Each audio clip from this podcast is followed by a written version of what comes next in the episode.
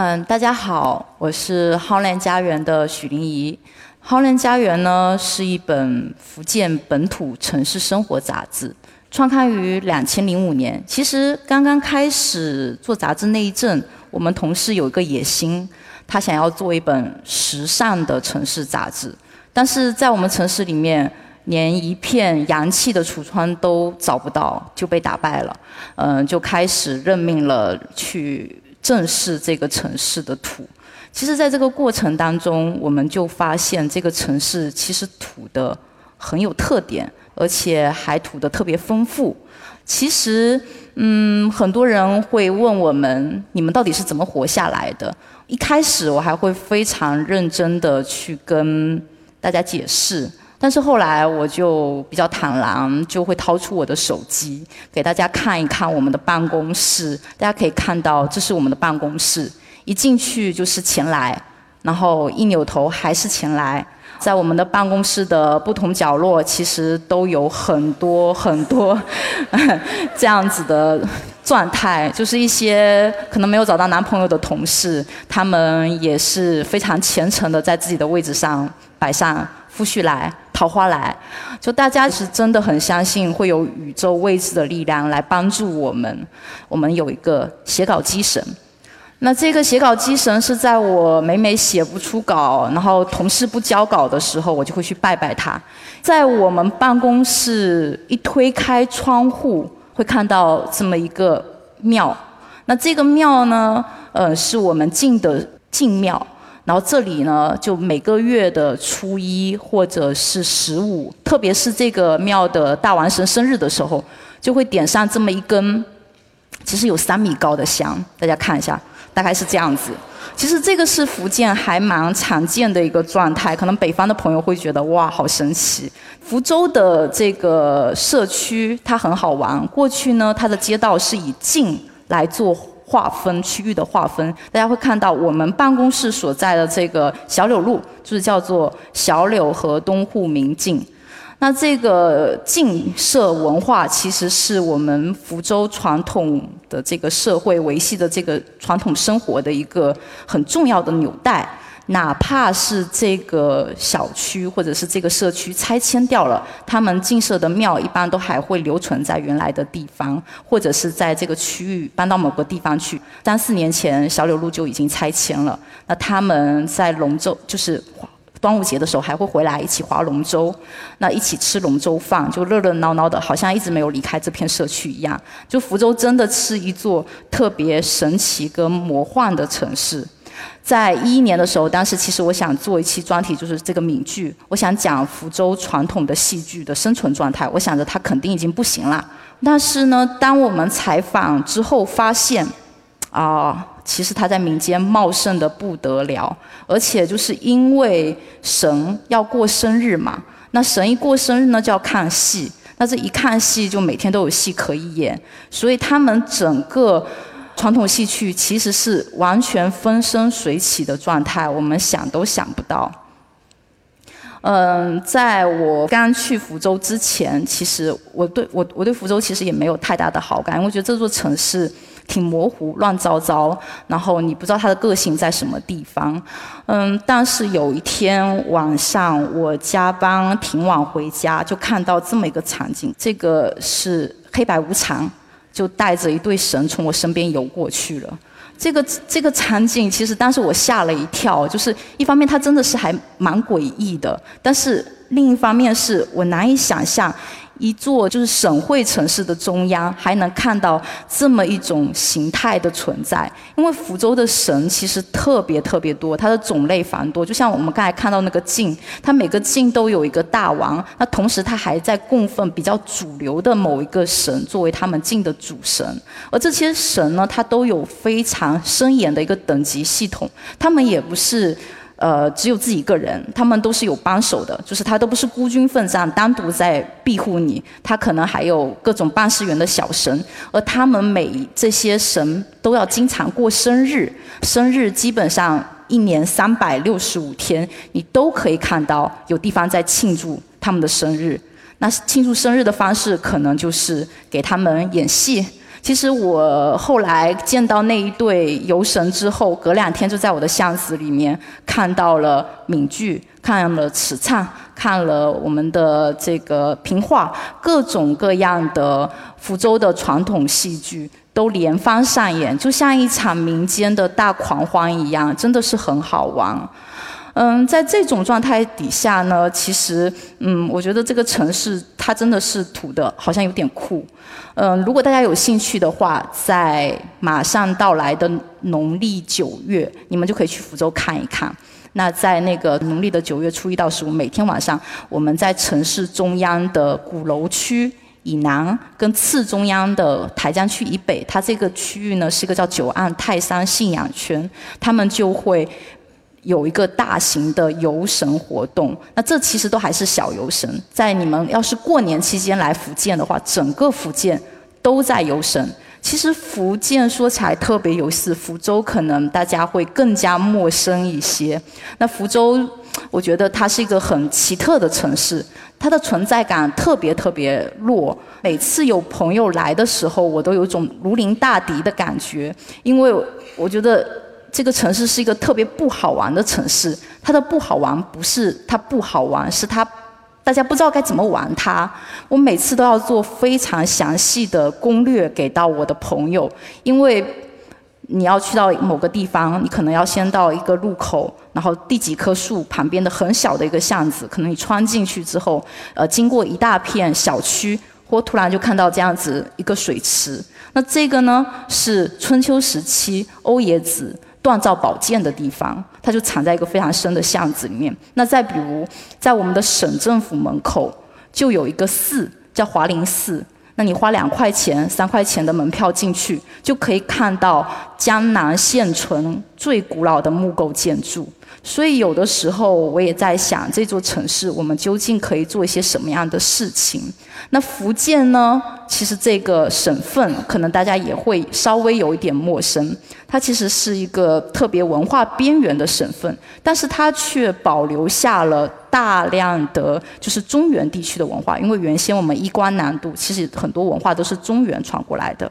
我们的这个很多方言其实都是原先的古音，像我们的闽北区域武夷山讲的是闽北的方言，闽西呢是客家的祖地。那这边讲的自然是客家方言，闽南就是大家熟悉的这个什么泉州、厦门、漳州，那这一带呢又是才是真正讲闽南语的地方。那我们福州所在的这个闽东区域讲的是福州话，很多人都觉得闽南难懂，其实福州话更难懂，而且福建的山特别特别多，可能我们翻过一座山，整个腔调就不一样，也不太能交流。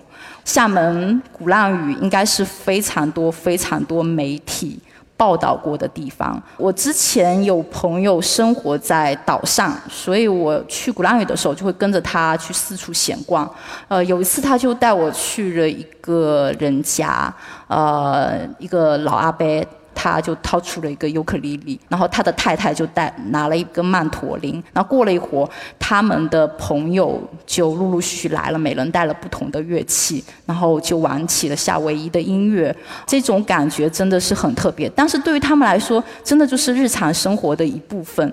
那我们在岛上，嗯，后来是听说这个鼓浪屿，它要。买门票才能上岛，这意味着什么？这意味着这座岛屿会成为一座游客的岛屿。我们就想着要赶紧到岛上真正住下来，花一段的时间去跟本地的人家去打交道，了解他们究竟是什么样的一个生活状态，来发现这个真正本地人眼中的鼓浪屿。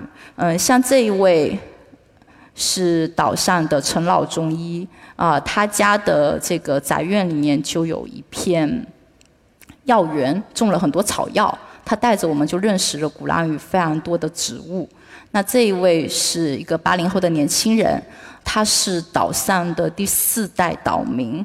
很多年轻人其实他们都不会选择回到岛上，都在厦门那一侧工作。那他选择回到鼓浪屿，把他自己的家改造成一个咖啡馆。这个是我们采访的所有的岛民当中年纪最大的一位，当时已经是九十岁的黄老师，退休前是鼓浪屿幼稚园的老师，几乎半个鼓浪屿的人都是他的学生。我我们在跟他们的交往当中，其实会感受到这座岛屿非常特殊的个性。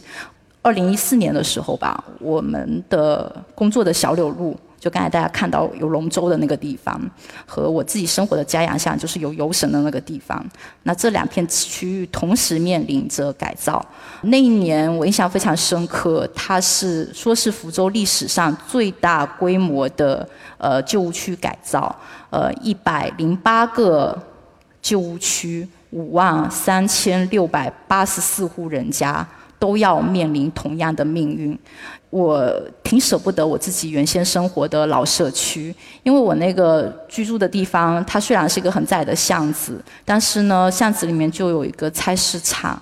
那菜市场里面的摊贩其实都是我的邻居，他们非常熟悉我的口味，甚至是我的食量。他知道我要的肉要切到多少细的丝，呃，甚至会他们都知道我要多少的菜给我折出来。有的时候我打车。回去没有带钱，他们还会帮我垫付车费。这种人情味真的是让我迅速的融入这片街区。现在他要面临改造，他要。就是所有的人可能都要迁走，在这种情况下，我也在想，究竟城市需要什么样的社区？究竟我们要生活在什么样的一个地方，才会那么满足我们自己对于城市生活的需求？所以带着很多问题，我做了这一期叫《社区里的生活》。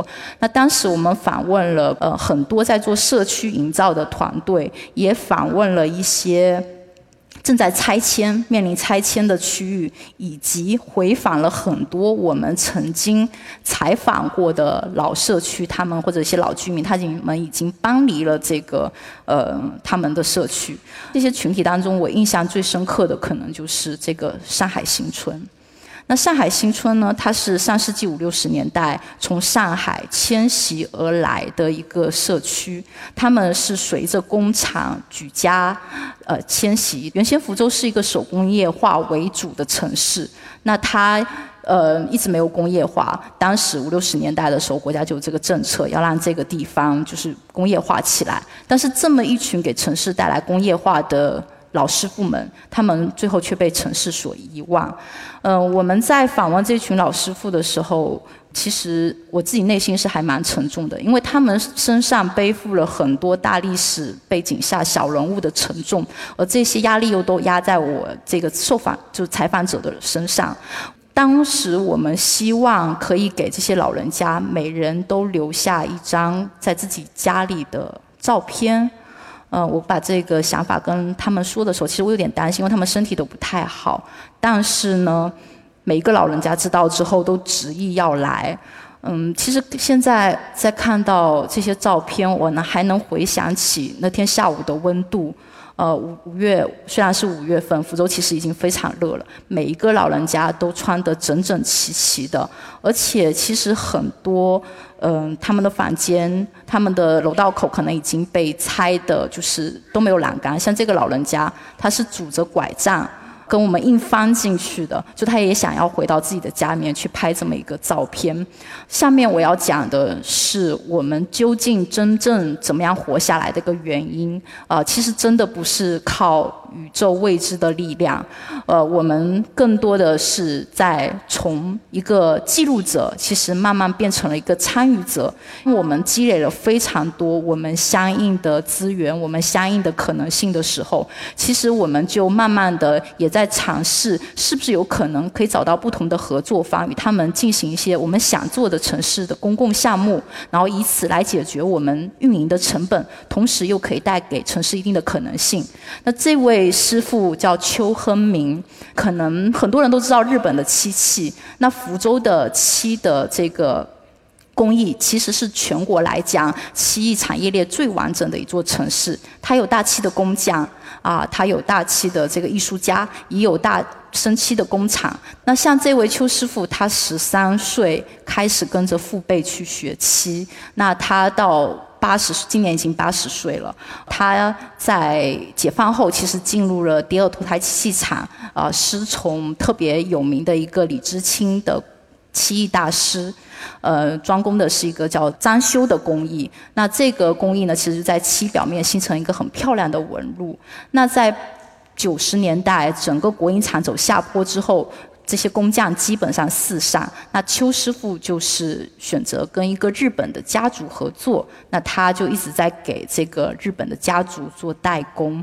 我刚刚认识他的时候，呃，其实他的儿女都在他的作坊，然后他们的家境也还蛮殷实的。说实在话，啊，其实算是衣食无忧的一个工匠师傅。但是他会跟我说，他特别遗憾的事情是，他的漆器上。